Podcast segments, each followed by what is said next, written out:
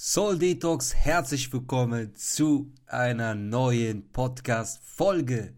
Lange ist es her, einige Wochen ist es her, aber Kareem Soul Detox is back. Let's go. Ich brenne auf jeden Fall. Ich habe unnormal Bock, wieder eine neue Podcast-Folge zu drehen. Und heute habe ich mir auch ein sehr, sehr schönes Thema ausgesucht die anderen Themen sind nicht so schön, aber das Thema ist schöner denn je. Auf jeden Fall, es geht heute darum, um die Entwicklung einer starken Persönlichkeit, ja. Und zu dem Punkt, zu der Entwicklung eines Menschen, ist es erstmal sehr, sehr, sehr wichtig zu verstehen, dass es eigentlich bei der Geburt anfängt. Und ein Mensch, der sich nicht entwickelt, bleibt immer am gleichen Punkt stehen. Und deswegen ist die Entwicklung immens wichtig. Ja, und ich fange eigentlich auch schon direkt los mit dem Thema, weil es auch ein Thema ist, das ja man sehr, sehr viele Dinge ansprechen äh, kann. Und dementsprechend auch sollte auch meine Podcast-Folge ja nicht länger als 35, 40 Minuten gehen. So habe ich mir das immer so vorgenommen, weil ich denke, wenn man länger als, eine 5, als 45 Minuten ähm, sich das anhört, dann geht, eh, geht auch irgendwann auch die Konzentration weg. Für mich ist das gar kein Problem. Ich kann eine Stunde reden, ich kann zwei Stunden reden. Ich verliere jetzt schon das Zeitgefühl, aber ich sehe auch direkt unten an meinem PC auch die Uhrzeit, beziehungsweise wie lange ich schon spreche. Und deswegen fangen wir auch dann direkt nach zwei Minuten an. Auf jeden Fall die Entwicklung einer Persönlichkeit oder die Entwicklung eines Menschen, ja, beginnt, wie ich schon gesagt habe, schon bei der Geburt an. Und eigentlich schon, ja, äh, im Bauch deiner Mutter, weil, ja, wenn man das mal sagt, diese ganzen Bereiche, erster Monat, zweiter Monat, dritter Monat, Embryologie, ist eine riesen, riesen Faszination. Ja, aber es ist jetzt nicht so mein Fachgebiet, aber ich kann dir wirklich raten, dir das Ganze mal auf YouTube anzuschauen, wie die Entwicklung da im Bauch so abläuft und das ist wirklich sehr, sehr, sehr außergewöhnlich. Aber ich gehe mehr auf die psychologische Ebene ein. Und ein sehr, sehr bekannter ähm, Psychologe, besonders in der, in der Geburt oder die Entwicklung eines Babys, eines Kindes, gibt es einen sehr bekannten französischen Psychologen namens, sehr, sehr bekannt, Jean Piaget. 1896 bis 1980 hat er gelebt in diesem Zeitraum, ja. Und er beschreibt die Entwicklung eines Kindes nach bestimmten Schemata. Und das ist sehr, sehr interessant. Es beginnt, ja, bei dem ersten Schema quasi, dass das Kind geboren ist. Ja, man kennt das ja, er fängt erstmal an zu weinen und er schläft erstmal sehr, sehr viel ja, weiß noch gar nicht, was in der Welt abläuft und so weiter und so fort. Und er beschreibt das quasi nach bestimmten Kategorien. Und ich gehe auf die wichtigsten Kategorien ein, weil wenn man jetzt wirklich das detailliert mal erklärt, dann würde das ja den Rahmen sprengen. Und er beschreibt die vier Phasen der kindlichen Entwicklung des Denkens. Und er baut das in Stufen auf.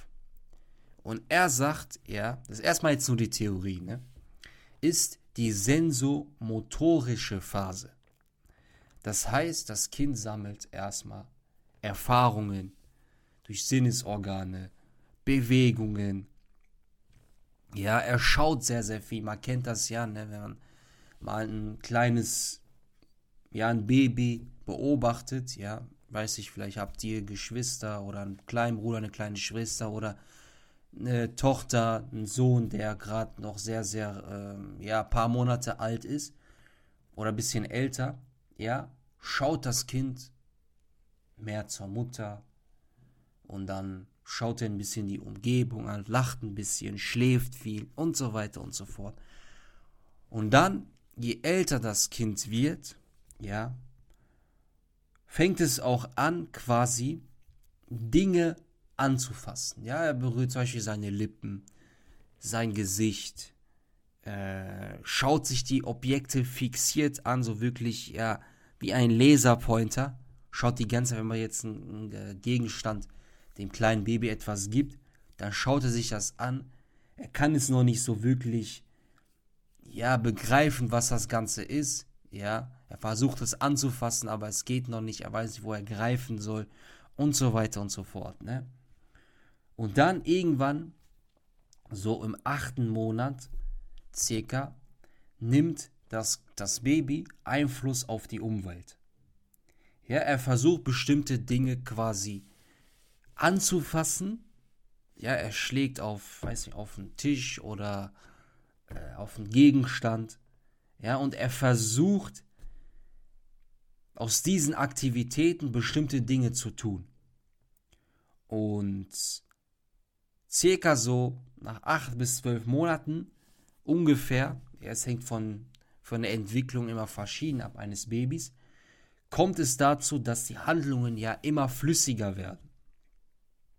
Und er versucht diese Dinge auch irgendwann anzufassen, festzuhalten.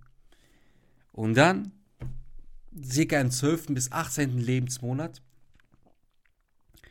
versucht das Kind quasi mit diesen Gegenständen zu arbeiten. Ja, und er kann mit, mit diesen bestimmten Objekten quasi damit umgehen. Ja, er weiß ungefähr, wie das Ganze so abläuft bis zum ca. 24. Lebensmonat.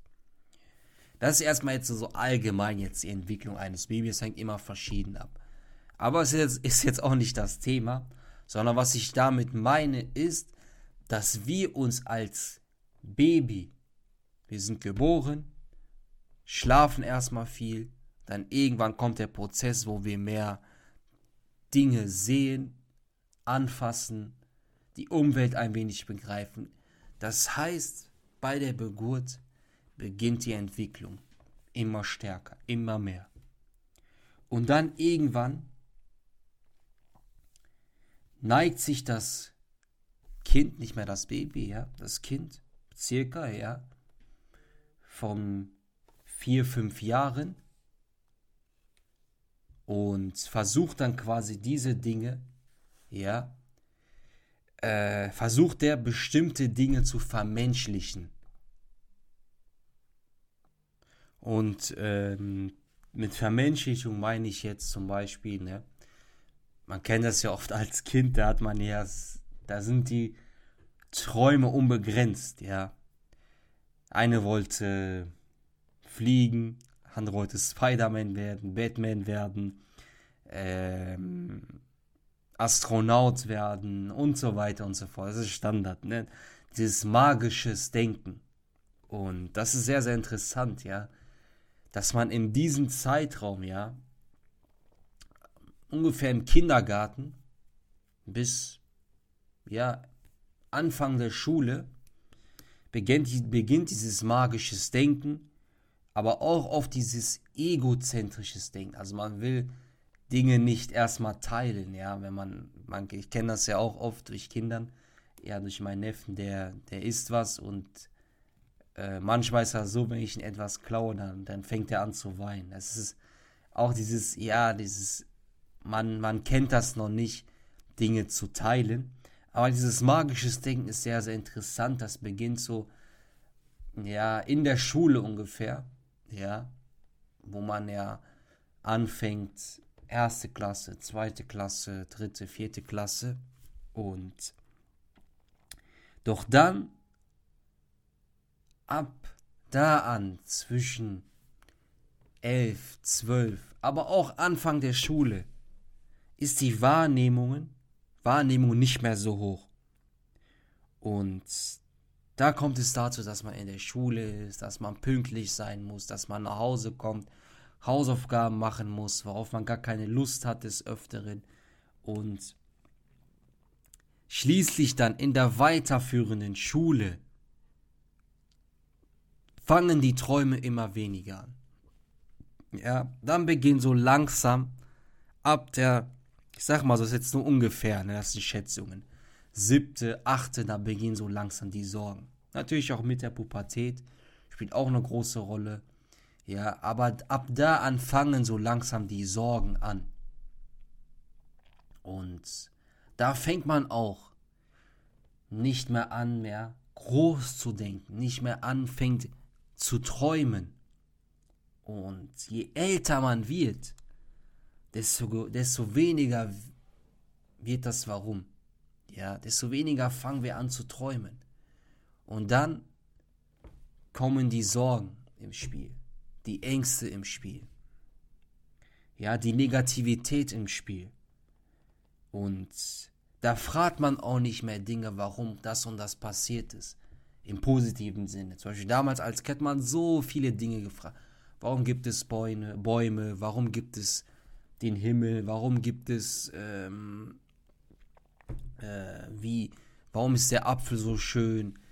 Äh, und so weiter. Also man nimmt bestimmte Dinge viel viel besser wahr als dass man ja als jetzt zum Beispiel ja mit einem reiferen Alter.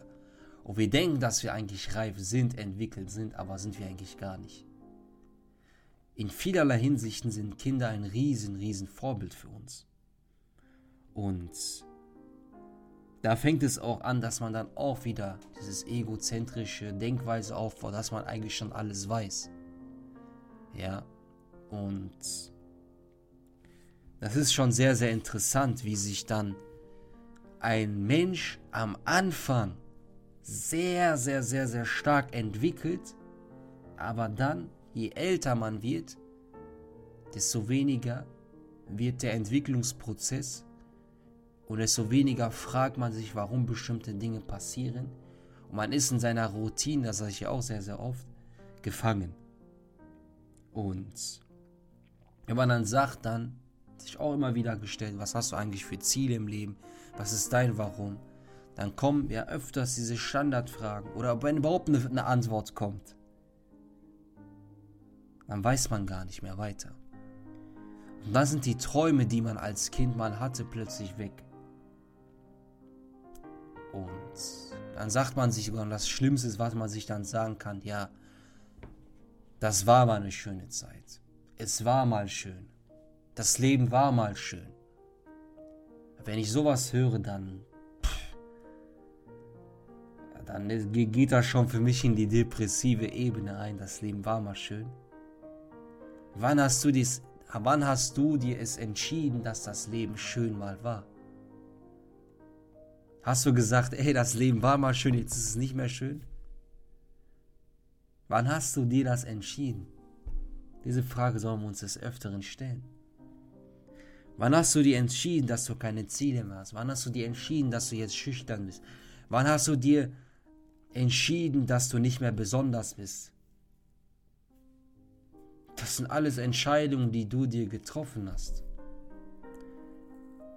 Und wenn man sagt, das Leben war mal schön und du jetzt weißt, was ich Anfang 20 bist, dann hast du dir entschieden, ab jetzt nicht mehr ein schönes Leben zu führen. Und das sollten uns, das sollte uns sehr, sehr bewusst sein, ja, wie wir über bestimmte Dinge nachdenken. Und es sind auch öfters, ja, die Sorgen, die Ängste und die meisten Sorgen, die, die entstehen in unserem Kopf, die passieren eigentlich des Öfteren gar nicht. Ja, und Sorgen, was Sorgen mit uns machen, das ist alles psychologisch. Die meisten Krankheiten entstehen psychologisch. Und die meisten Krankheiten können wir selbst heilen. Das Resultat sind dadurch durch Sorgen, durch Ängste, sind Magengeschwür und viele, viele weitere psychologische Krankheiten, die wir uns selbst gemacht haben. Ja, wir haben uns selbst die Krankheit gegeben, weil wir uns entschieden haben, jetzt nicht mehr ein schönes Leben zu führen. Und das ist wirklich krass, also was diese ganze Dinge leider mit uns ausmachen. Und eine sehr, sehr gro große Persönlichkeit, die mich auch sehr, sehr begeistert hat, beziehungsweise ich auch ein Buch von ihm gelesen habe und auch sogar ein Film, ist Nelson Mandela. Ja, der lange Weg zur Freiheit. Und Nelson Mandela begann mit 19 Jahren zu studieren. Und er hatte einen Traum. Ja, er hatte einen Traum, sich für die, für die südafrikanischen Farbige einzusetzen. Ja, und er hatte große, große Interesse an Politik. Und er wurde quasi nicht reingelassen. Er wurde verweigert, weil er eine andere Hautfarbe hat. Und er könnte auch jetzt sagen, okay, ich gebe auf. Ich habe mein Ziel nicht erreicht, ich lasse es sein. Doch Nelson Mandela hatte ein großes Ziel. Er wollte sich für die Farbigen einsetzen und begann dann in Johannesburg als Wachmann und Rechtsanwalt erstmal zu arbeiten. Und dann im Jahr 1948 kam es dann zu einem Ausnahmezustand, wo die Rassentrennung sehr, sehr, sehr stark war. Ja, und man kennt das ja, ne, in Amerika war das ja genauso. Ähm, Weiße durften nicht mit Farbigen in einem Bus sitzen, die durften nicht heiraten, die durften nicht in einem Klassenraum quasi gemeinsam sitzen. Also die Trennung war da strikt. Und dann wurde auch zum Beispiel eine Jugendliga namens ANC, eine, ja, ein friedlicher Protest unter Leuten von Nelson Mandela wurde zum Beispiel verboten. Und er war heftigerweise 26 Jahre im Knast. 26 Jahre im Knast, obwohl er nur das Friedliche verbreitet hat. Und das war krass, also. Der durfte zum Beispiel, ja, der hat zum Beispiel in dem Knast eine harte Arbeit, ja, was ungesund für seine Lunge war. Er musste mit äh, kaltem Wasser duschen, durfte nur alle sechs Monate einen Brief schreiben Zweimal im Jahr hatte er nur Besuch. Ja, und 21 Jahre lang, stell dir das mal vor. 21 Jahre lang durfte er weder Frau noch sein Kind anfassen. Und in dem Knast starb seine, seine Mutter und sein ältester Sohn. Und seine Frau wurde schikaniert. Und das ist krass. Also, er war nicht nur zum einen 26 Jahre im Knast, sondern hatte in den 26 Jahren noch sehr, sehr viel quasi zu leiden. Und während seiner Zeit schrieb er ein Buch. Ja, er schrieb ein Buch, Buch Der lange Weg zur Freiheit. Und Nelson Mandela hatte immer noch seinen Traum. Sein Traum hat er nicht vergessen in den 26 Jahren. Sich für die Farbigen einzusetzen. Ja, das zeigt schon eine sehr, sehr starke Persönlichkeit. Dass er nicht gesagt hat, mein Leben war mal schön, es ist vorbei. Ja, ich sage jetzt nicht zum Beispiel, dass das jeder schaffen kann. Nein, da, dazu braucht man ein sehr, sehr, sehr, sehr krasses Ziel, eine sehr starke Persönlichkeit. 26 Jahre im Knast zu sein, das ist heftig. Das kann sich, können sich die meisten niemals vorstellen. Und man kann jetzt sagen, boah, ich schaffe das. Aber wenn man in der Situation ist, das ist schon krass. Zum einen, zum anderen auch ganz, ganz andere Lebensumstände, die Nelson Mandela gelebt hat, als wir.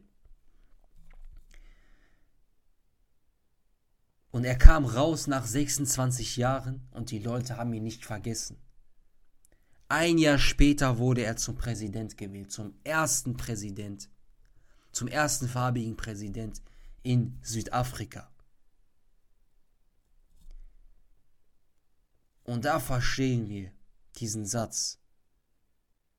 An seine Vision, an seinem Traum zu arbeiten, niemals aufzugeben, sein Ziel vor Augen zu haben, egal was kommt.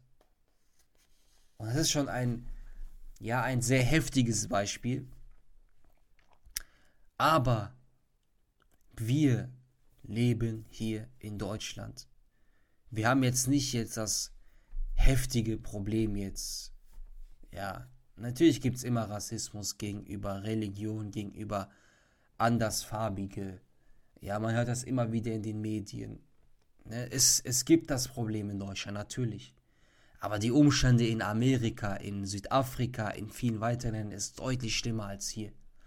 Also ich glaube nicht, dass wir jetzt rausgehen, in den Bus einsteigen und wir quasi getrennt sind. Das ist nicht der Fall. Also oft wird das in vielerlei Hinsichten sehr, sehr, sehr, sehr stark hochgepusht.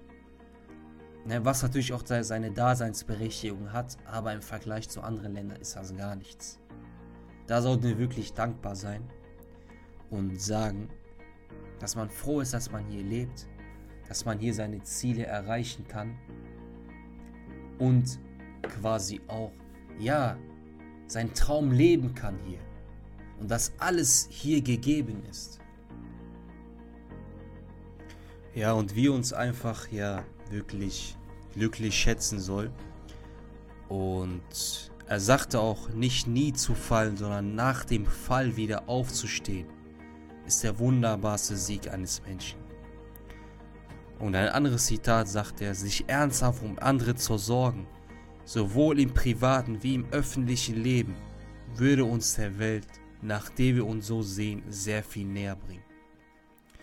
Und es ist schon sehr, sehr interessant, ja, wie er diese Denkweise hat und seinen Traum quasi erfüllt hat und seine Entscheidung, die er als Jugendlicher, als Kind getroffen hat, niemals aufzugeben, das Ganze fortgesetzt hat, obwohl er 26 Jahre im Knast ist.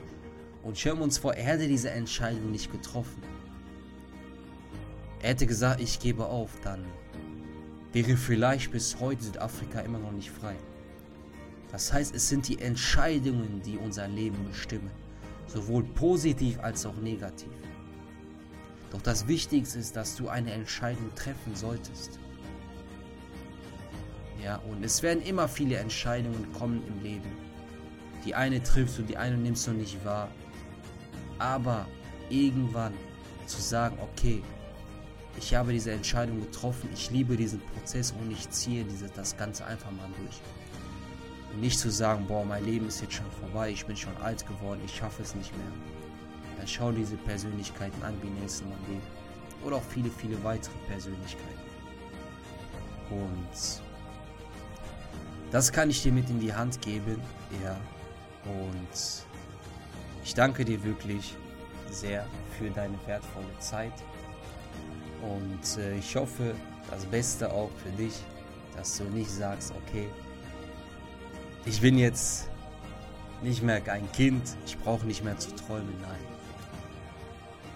Das ist nicht der Fall, ja. Du darfst wieder anfangen zu träumen, dein Leben zu leben, deine Träume zu verwirklichen, diesen Prozess, nicht das Ziel, sondern den Prozess, den Weg wirklich zu lieben.